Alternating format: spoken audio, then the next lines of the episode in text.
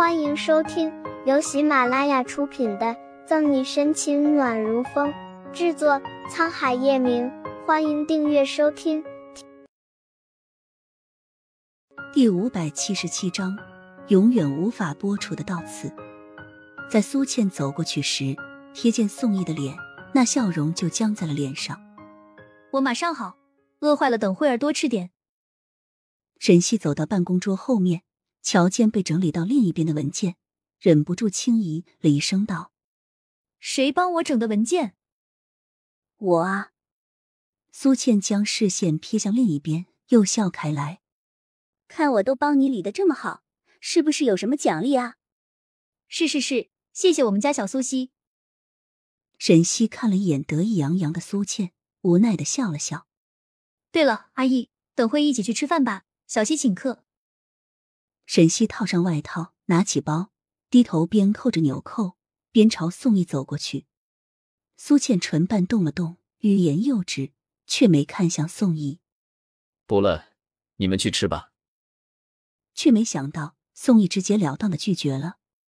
沈西已经走到了宋毅的旁边，挑眉望去，好奇的问道：“怎么了？一起聚聚啊？”宋毅朝沈西笑笑。柔声细语的说道：“你帮我多吃点吧，我手里还有文件呢，恐怕是没时间去了。”说完，宋依意味深长看了眼苏倩后离开了办公室。苏倩一时没出声，还在忐忑着宋毅临走前的那一眼的同时，心里对着差别待遇的嫉妒更甚。好吧，他去不了，我和你去大餐一顿吧。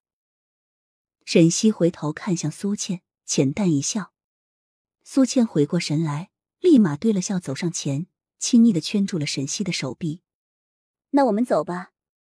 苏倩和沈西两人肩并肩的朝餐厅里走去，时不时笑语晏晏。服务员主动上前询问：“两位这边请，请问要点些什么？”沈西随口接道：“问他吧。”两人选定了一个包间，入座之后，苏倩拿着菜单。仿若很认真的看着上面的菜名，可是一个菜名都没看进去。他脑子里还在想着刚才文件的事情。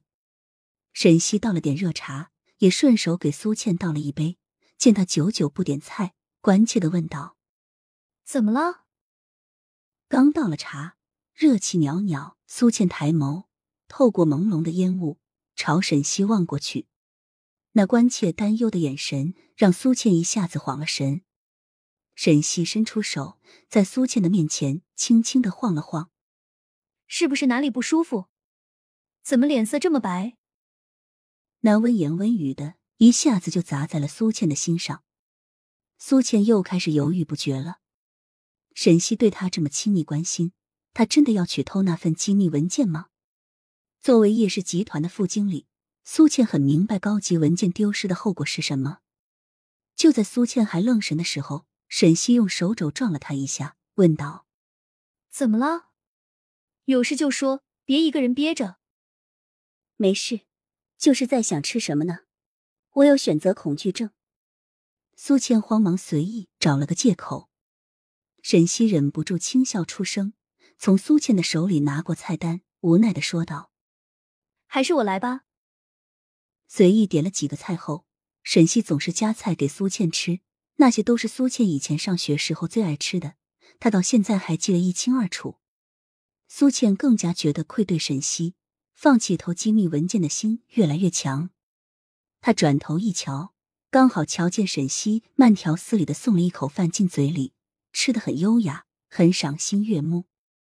从这个角度，只能看到他的侧颜，白皙精致的小脸上，那小巧的鼻子，娇艳欲滴的唇往上移。